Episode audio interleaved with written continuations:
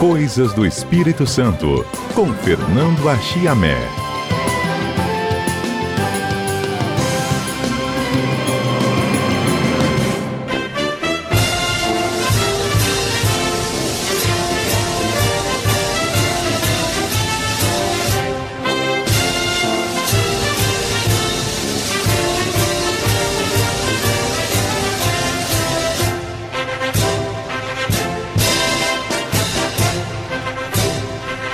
Gente volta a respirar a história. Hoje é Coisas do Espírito Santo. Fernando Achamé já está conosco e a gente conta para os nossos ouvintes a história do hino do Estado do Espírito Santo.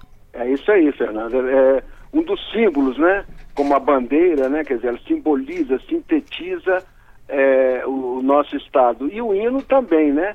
É, nós começamos o programa hoje com uma, uma parte final do hino, quer dizer, esse, esse, esse trecho é, musicado, ele é, é usado para. É, é, tem continência ao governador. Quando o governador chega numa determinada cerimônia, estando a banda da Polícia Militar presente, ela faz a saudação em continência ao governador, que é a maior autoridade do Estado, com um trecho, esse trecho é, instrumental do nosso hino. Mas olha, Fernanda, hino é uma coisa que existe há milhares de anos, né? Na história humana. Né? Começam aqueles índios, desculpa, os hinos em louvor aos, aos deuses, né? Os hinos sagrados. A, a Bíblia mesmo tem diversos tipos de hinos, né? Diversos. Uhum. E, e, depois esses hinos eles vão assumir um, um caráter é, mais militar, né? Pra, até para deslocamento de tropas, quer dizer, marchando ao som de um hino, para incentivar aquela marcha daquela infantaria e tudo. E, e, mais recentemente, do século XIX para cá, do século XVIII, XIX para cá, os hinos têm aquela coisa de, de consagrar a, a, nação, a pátria, né? E depois também os estados, né? No caso, que são unidades também é, políticas, né? É, não, não, é um, um inteiramente é, independente como é um país, mas é também uma unidade política, né? O estado da Geórgia, por exemplo, nos Estados Unidos, tem um hino Georgia on My Mind é, como o seu hino, né? Daquele estado. Mas, enfim, o nosso hino adotado aqui no Espírito Santo, ele tem umas diversas peripécias, né? É, é, antes, Fernanda, do dele ser é, oficializado, se cantava aqui a Marceleza, né?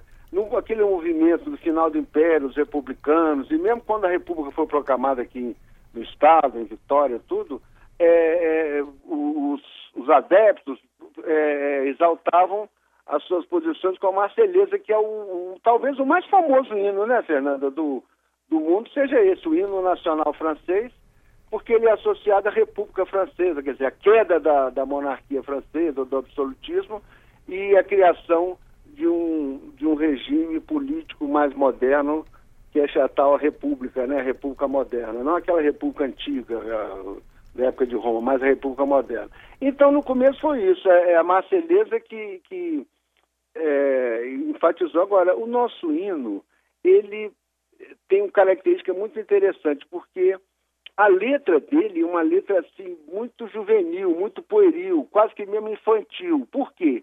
Porque foi originado de um poema do José Joaquim Peçanha Póvoa, que foi ele, ele era nascido foi nascido no estado na época na província do Rio, né, São João da Barra, mas com 30 e tal anos veio para cá para o Espírito Santo e aqui foi uma pessoa de muito muita projeção, entendeu, Fernando? Ele foi político, foi deputado, foi jornalista, escritor, poeta, é, é, ocupou cargos importantes na administração pública, inclusive diretor da instrução pública, que hoje seria o secretário da educação, né? Uhum. E ele, então, quando reinaugurou a Biblioteca Pública em 1880, ou seja, ainda no final do Império, ele oferece um poema é, à mocidade espírito-santense, né? Então, a, a letra é isso, nossos braços são fracos que importa, temos crença, temos fé, temos crença a fartar, etc. Saudemos nossos pais e mestres. Quer dizer, uma, é um, quase que um hino escolar, vamos dizer assim, né? um poema. Esse poema foi musicado e, e, ficou meio no vazio, né? No início da República, o, o então governador, que Antônio Aguirre, médico, ele ficou muito pouco tempo, pouco meses como governador, né? Ele, em 1891, ele adotou, através de um decreto, um hino do Espírito Santo escrito pelo cidadão Ubaldo Rodrigues de Andrade Pereira e musicado pelo professor João eh, Pereira de Azevedo. Isso que eu estou lendo é um trechinho do livro da Maria Esther Novaes, História do Espírito Santo, né? Ela, ela menciona isso. Mas isso, como diz outro, não, não pegou. Esse negócio, como muita lei no Brasil, no Estado, né? É, realmente não pegou. Acontece, Fernanda, para finalizar essa parte aqui do, da história do hino, que é, existia no, no, no, Rio de Janeiro, sempre existiu, principalmente depois do meados do século XIX para cá, uma colônia capixaba, colônia espírito santense, né? Do pessoal que foi para o Rio lá venceu na vida, né? Hum. E existia um cara chamado Urbano da Cunha Faria, que era um exportador de café, comerciante, era chamado comendador, né? Doutor Urbano.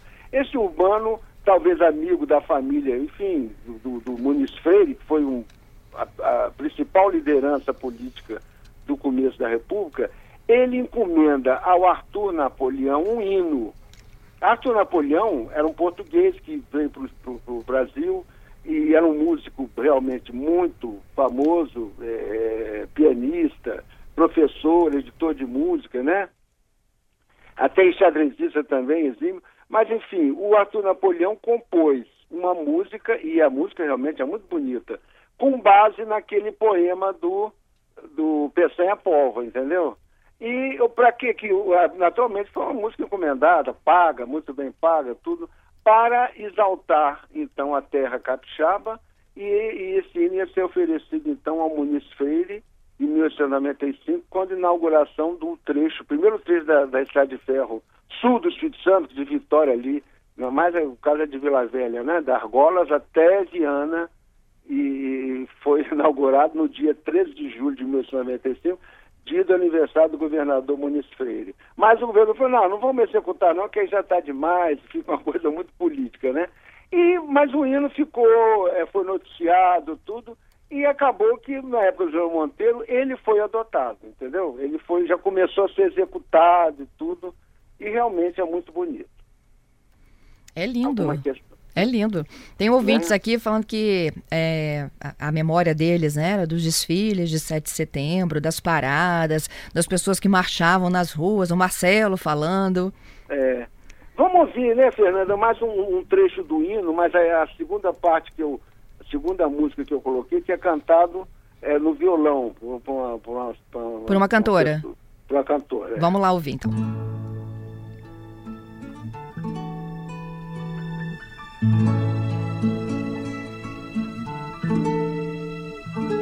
Surge ao longe a estrela prometida que a luz sobre nós quer espalhar. Quando ela ocultar-se no horizonte, há de o sol nossos peitos lumiar. Nossos braços são fracos, que importa? Temos fé, temos crença a fartar. Supre a falta de idade e de força. Peitos nobres, valentes, sem par. Salve o povo, Espírito Santense, herdeiro de um passado glorioso. Somos nós falange do presente, em busca de um futuro esperançoso. Lindo demais, não acha? É, é, e a voz bonita, né? É, é, é, impressionante, Fernanda, que na pesquisa que eu fiz no YouTube para pegar essas músicas, eu, eu, eu, notei o seguinte: não tem informação, por exemplo, a banda que toca o hino, o coral que canta, entendeu? Nesse caso aí, parece que é uma radialista, Lilia Jane Malma, mas não tem certeza, entendeu? Quer dizer, tinha que ter as referências das fontes, não é verdade? E, e depois nós vamos ver também no final cantado em banda de Congo, ritmo de Congo, mas também sem referências. Mas enfim, é, é, é, veja que, que um violão e uma voz, uma voz bonita, fica realmente muito, muito interessante. Quem pesquisou essa história do hino há uns anos atrás foi o, o pesquisador, musicólogo, Rogério Coimbra, né? Ele fez uma pesquisa muito interessante, está é, no site Estação Capixaba, em que ele historia tudo, dos detalhes, naturalmente se valendo de fontes, de jornais, da, da própria Maria Esther Novaes, diversas fontes, né, que ele realmente pesquisou. E numa delas, Fernando, olha que coisa interessante. A criação desse hino foi registrada numa crônica por Machado de Assis. Interessante isso, né? Demais. É, o Machado de Assis, numa crônica, em 1894, chamada é, Pela Semana, ou A Semana, ele então fala de coisas, ele passeando no bonde, no Rio de Janeiro, bonde puxado a burro ainda, né? 1894. E tal, aí ele, ele deu um, um diálogo de duas pessoas no bonde, que é, daí a uns dias ia ser apresentado, como realmente foi numa festa, a música nova do hino pelo Arthur Napoleão, né? Hino do Espírito Santo. Ele diz assim, o Machado de Assis, não tem pressa, enquanto meditas eu espero, Arthur Napoleão conclui o hino que vai ser oferecido ao Estado do Espírito Santo por um dos seus filhos. Sobre isso ouvi duas opiniões contrárias. Uma dizia que não achava boa a oferta. Aí vem a, o, ele, ele transcreve o que ele ouviu no bonde. Não o digo por desfazer da obra que não conheço, nem a intenção que é filial, menos ainda do Estado que a merece. Um hino pode levar ideias de particularismo. Aí o outro dizendo, discordo, respondeu outra opinião. Não acho inconveniente o hino, e tanto melhor que cada estado tivesse seu hino particular. A grande unidade faz de pequenas unidades. Entendeu? Então, ele, essa crônica, publicada na Gazeta de Notícias, no Jornal do Rio, deve, é, poucos dias antes né, da, da, apresentação do hino, depois foi reproduzida na obra completa do, do Machado. Muito legal isso, né? É. E a, assim, a, em algumas gerações, né, a gente meio que era obrigada a decorar os hinos, né? É. Hoje já não há mais essa exigência, porque esse momento é, de devoção né, aos hinos, em respeito à bandeira, ao país, enfim, ao Estado, ele tem sido cada vez menor, né, apesar de ter, ter sido retomado aí, né, de, desde o governo Bolsonaro. Mas é, é uma memória que todo mundo tem. O Marcelo falando do desfiles, das paradas, né? Todo mundo sabe cantar um pedaço, pelo menos um trechinho, né, dos hinos que marcam a nossa vida. É, mas veja bem, Fernanda, é, é, vamos ouvir agora, sobre esse comentário, vamos ouvir primeiro um, um trecho, é, a segunda parte do hino do Espírito Santo, que é uma uma banda e com coral, sem indicação também, é, para depois eu comentar sobre isso. Ok, vamos lá.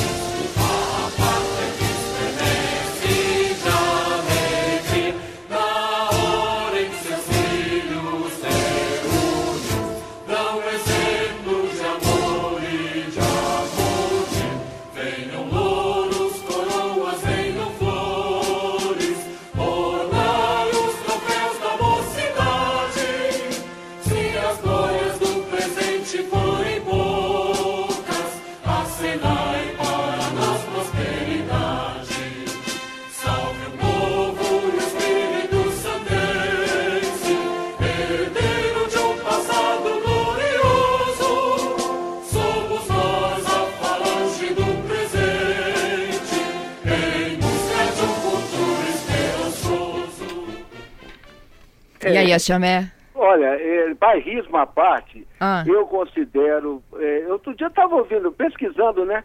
Ouvindo o hino de São Paulo, do estado de São Paulo, que é de, se não me engano, de 1977, que foi oficializado, ou seja, outro dia, né? O nosso é bem mais antigo. E, e com um poema do Guilherme de Almeida, foi um, até um grande poeta paulista, mas o hino é horroroso, aqui para nós, música horrorosa, entendeu? E outros estados também. Então nós devemos orgulhar do hino. Eu não digo tanta letra, como eu falei, a letra é mais assim da, pra, relativa é, à mocidade, para o futuro, né? E já, a letra já é histórica, né, Fernanda? A letra já tem cento e tal anos, 120 anos a letra, mas a música é belíssima, você vê, eu coloco a Marceleza como o hino mais bonito, depois o hino nacional brasileiro, que é lindo também, a música, né? Melodia. E o nosso vem depois, realmente é muito bonito. Agora, essa questão do, do patriotismo, do bairrismo, não pode ser exacerbada, não pode ser aumentada demais, né? E me lembra uma frase famosa do doutor Samuel Johnson. Samuel Johnson, doutor Johnson, era um filósofo, escritor e tudo, é, inglês, Fernanda, do século XVIII, 1700 e tal ele morreu. Sabe o que, que ele dizia? Uma das frases famosas dele? Ah. O patriotismo é o último refúgio do canalha. Entendeu? patriotismo demais, exacerbado, que você é contra. Gente, nós somos todos uma, uma espécie humana, nós somos todos irmãos na face da Terra, seja para alegria, seja para tristeza, como agora nós estamos vendo com corona, não é verdade? Vírus. Então, é, esse, a gente tem que amar nossa terra, o nosso país, mas sem exagero, sem é, é, xenofobia, né? Quer dizer, combatendo estrangeiro. Não, nada disso, porque esse patriotismo exagerado é ruim. Agora, sempre tem essa lamentação, sempre tem essa lamentação. Na minha época e tal, tal, tal. Eu realmente eu considero que a gente tem que aprender o hino nacional, tem que aprender, no caso, o hino do Espírito Santo, né? Tem que cultivar, incentivar, isso é importante para a questão da identidade, né? Você vê que o hino, ela nos faz também um pouco mais capixabas, nos identificamos uns com os outros, né? Uhum. Que na escola e tal, aprendemos como criança e tal. Isso tem que ser realmente valorizado. Agora, sem exagero, né? É. Eu acho o hino dos Pistonais bonito, nem por causa disso eu vou ser contra o cearense, ou o piauiense, ou o, o gaúcho, né? Cada um é, é, é, valoriza é, é, a sua terra, não é verdade? Isso aí. Ó, a Jane... É, esse, agora, o hino, ele, ele, realmente ele tem essa coisa de unificar, de simbolizar em poucas palavras, você ouvindo a melodia, você se arrepia, poxa, esse é o hino da minha terra. Tem Isso aí. Essa, essa condição, né? Ele resumiu isso, se arrepia e fala, essa é minha terra. Olha só, a Jane está falando que realmente a cantora que canta é a Lilia Jane, tá? É, o Manuel está contribuindo com essa última exibição, é do 38º BI, com o coral da UFES.